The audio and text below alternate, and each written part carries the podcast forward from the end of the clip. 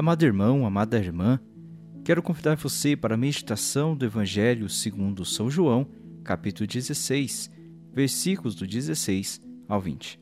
Jesus diz aos discípulos: Um pouco de tempo e não mais me vereis, e outra vez um pouco e me vereis.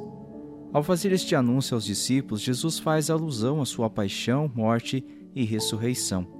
Mas os discípulos, não conseguindo compreender, começam a discutir entre si e se questionando o que queria dizer isso que Jesus falava a eles.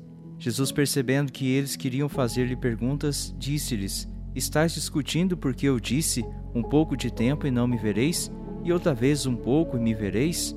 Em verdade, em verdade vos digo: vós chorareis e vos lamentareis, mas o mundo se alegrará. Vós ficareis tristes, mas a vossa tristeza se transformará em alegria. A tristeza que Jesus fala é a da sua paixão quando os discípulos serão dispersos, mas esta tristeza se transformará em alegria quando os discípulos reverem ele ressuscitado. A palavra de Deus neste dia nos convida à alegria completa do ressuscitado.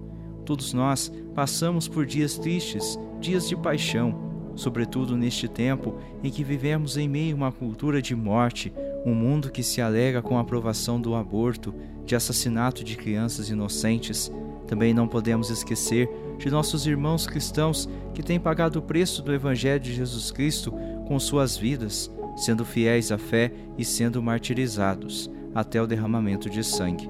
Mas a morte para nós que cremos na ressurreição não é o fim, pois Cristo, tendo ressuscitado, venceu a morte, o pecado e o mundo de uma vez por todas. Agora Ele, glorificado junto do Pai, nos convida à alegria plena da ressurreição e da vida eterna. Amado irmão, amada irmã, mesmo em meio ao triste momento em que estamos atravessando nesta pandemia e tantas outras situações que tentam roubar a nossa alegria e nos deixar tristes, podemos ainda nos alegrar, pois verdadeiramente nosso Senhor ressuscitou.